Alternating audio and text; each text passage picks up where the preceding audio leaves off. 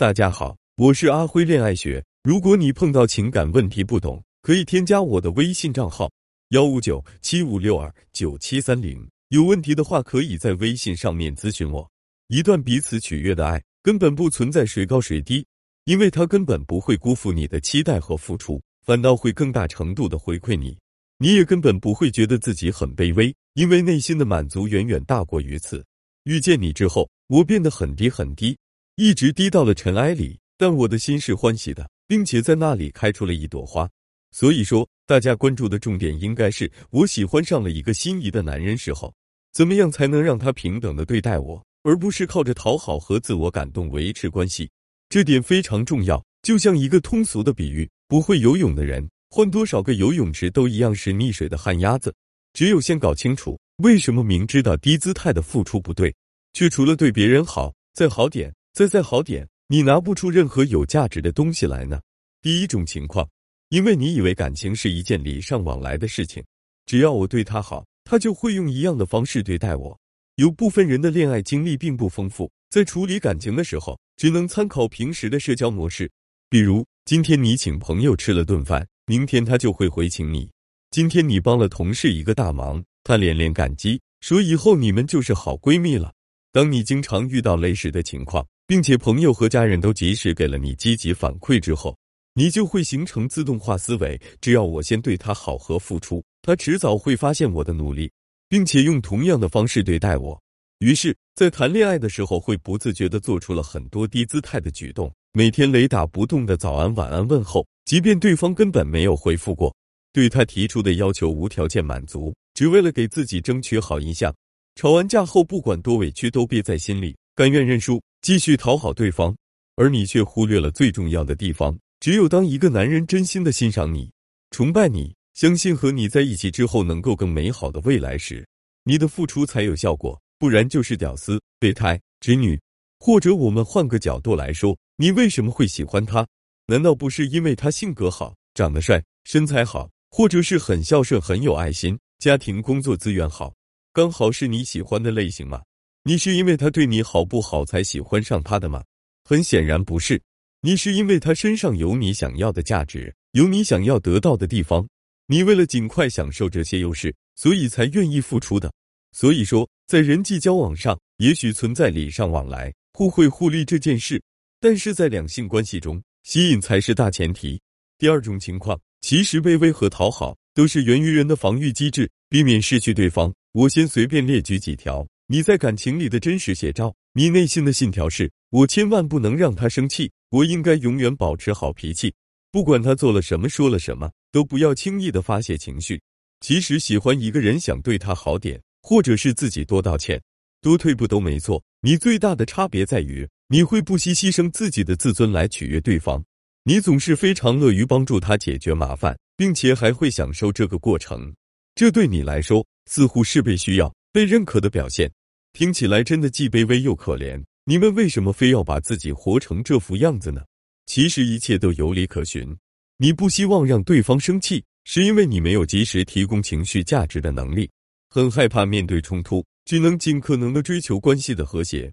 你愿意不要面子，不要尊严，只要他开心，是因为你的自尊程度较低。你觉得自己是不重要的，而对方是高高在上的。你每天小心翼翼的和他相处。还要为了他忙前忙后，是因为他带给你的那丁点儿小甜头就足以让你满足。所以大家发现了吗？在关系里卑微、讨好、低姿态的人，本身是一种心理上的防御机制。因为比起解决困难、面对冲突，好像低个头更简单，更能保护自己。至少在鱼死网破之前，你还能一边捂着自己的心脏，一边微笑着告诉对方：“你看，我已经这么可怜了，你怎么忍心伤害我？”但是很可惜，爱情这件事是需要争取的，而不是靠乞讨。你自己都看低了自己，就不能怪对方不珍惜。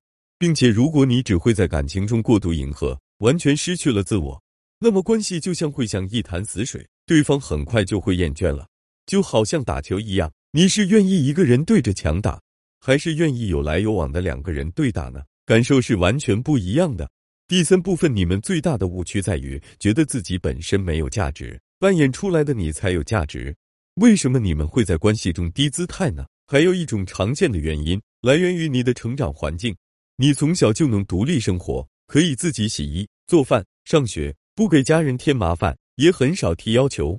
在这些温馨平和的表象下，家长就自然而然的觉得你是个很懂事、听话的小孩，却忽略了你内心留下的创伤。你之所以这么乖，因为你很清楚，父母喜欢的不是真实的你，而是你努力装出来的完美的自己，是拿了高分的三好学生，是从来不会闹脾气的乖宝宝。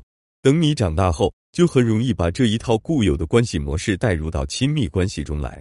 会出现这两个明显的特征：第一种，你经常把自己和另一半进行比较，并且无条件的放大对方的优点，觉得他哪里都好，而真实的你相形见绌，所以越来越自卑。第二种，你对好的定义非常高，而且善于自我审视，一旦听到了任何指责和抱怨，就觉得是自己做的还不够，还没有达到标准。但不幸的是，你的伪装总会有失效的那一天。你慢慢发现。你的伴侣并不喜欢一个像保姆一样的对象，或者你也渴望可以做一天真实的自己，而你的伴侣却并不接受。你越是低姿态，越是伪装，就越难受，离预期也越远。不过幸运的是，因为你及时察觉到了这份不安，有了改变的动力。第四部分，那么如何改善低姿态的相处模式，在关系中掌握主动权？第一种情况，自我同情，主动卑微。自我同情不是让你自怨自艾，真的把自己当做一个可怜的人，而是希望你能站在第三方的角度，更加客观的看待事物，观察内心。比如，你和他现在发生了争吵，明明是他的问题，但是他却生了你好久的闷气，根本不搭理你。你实在受不了这种低气压的气氛，所以又开始在自己身上找毛病，觉得自己怎么这么糟糕，一点小事情都处理不好。那这时候，你就可以想象一下。如果是你的朋友和你经历了同样的事情，你会怎么安慰他？你肯定不会说“确实都是你不好”，但你可能会说“你已经做了很多了，你值得被更好的对待”。所以明白了吗？当你站在局外人的角度，就能更客观的看到事情本身的样子，也可以看到自己应该有的委屈和痛苦，并且自信的告诉自己：“我已经做的足够好了，接下来是他该承担的问题。”不过，如果对方已经被恃宠而骄了，或者你在前期还是很难达到这样的境界，你可以先用主动卑微这个小技巧过渡一下。我先来帮大家区分一下，什么叫卑微，什么叫主动卑微。卑微指的是你在关系中地位低下，没有话语权，没有主动权，任由对方支配。但主动卑微的本质不是牺牲，而是自我认同。能够做到主动卑微的人，都需要两个前提：第一，相信自己是值得被爱的；第二，你依靠的人值得你信任。李承铉自从和戚薇结婚后，一直在家里做全职奶爸的角色。他说：“对于这个身份，我是有些不安的。但是我的老婆主动打开了我的心结，她让我知道，她不会因为我目前没有工作就否定我的价值。相反，这样他才能更放心的去追逐梦想。他很感谢我的付出，这就是一个主动卑微的典型例子。首先，他自我认同；其次，他的伴侣值得信赖，所以他才有了今天的坦诚和自信。”也就是说，你如果真的习惯了在关系中低姿态的相处模式，那么就先从心里接纳真实的你，不要因为过度的付出否定自己。再其次，观察你的伴侣是不是一个真的值得你用心对待的人。我还是那句话，关系是双方的，一个人的独角戏演得再漂亮，也看起来苍白无力。第二种情况，一切行动都是以提升自己为目的。其实很多学员心里都有一个疑问，那就是为什么喜欢上一个人之后。会变得很低姿态。如果他不珍惜我，我还要不要继续下去？其实答案都在你的心里。你可以反问一下自己：我为什么会低姿态？是为了通过讨好得到对方的回报吗？我这样做了之后，对方一定会有同等的回报给我吗？我做的这些真的和对方的回报有关系吗？我目前所做出的努力，真正的目的到底是什么？如果你有超过三个肯定的答案的话。那么你就是完全把自己的感受建立在对方的回应上，但是很明显，他根本不可能给你想要的回应，不然你也不会来我的文章里找答案了。所以说，当我们无法改变他人，又想继续维持关系的时候，就应该建立一条新的核心原则：我的一切行动都是为了提升自己，并且成为更好的自己。那么你的回答就会变成：我现在虽然看起来很低姿态，但实际上我能做到自我满足。我做的一切和对方的回应没有太大关系，因为我已经达到了提升自己的目的了。我只关注我自己的内心，别人怎么想、怎么做都和我没有关系。比如说，你今天特意起了个大早床，去菜市场买了新鲜的菜，想给他准备一顿精致的早餐，那么你应该怎么想呢？如果他能开开心心的吃完，并且夸奖我，那我就心满意足了。但如果实在不符合他的口味，他又要急着赶去上班的话，那也没事，我自己拍个照片发朋友圈炫耀一下。听说现在会做饭的男孩子很有魅力呢。所以说，其实我觉得感情当中不存在低姿态和高姿态这回事，关键看你自己怎么想。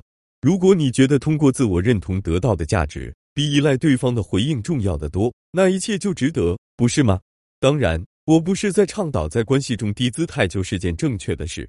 而是冰冻三尺，非一日之寒。你的人格不是一朝一夕形成的，那么它的化解当然也需要大量的时间。我已经帮助你找到了行为背后的心理因素，让你看到了真实的自己，就看你有没有拥抱脆弱和获得力量的勇气了。总有一天你会明白，你根本不需要去讨，就能获得真正的好。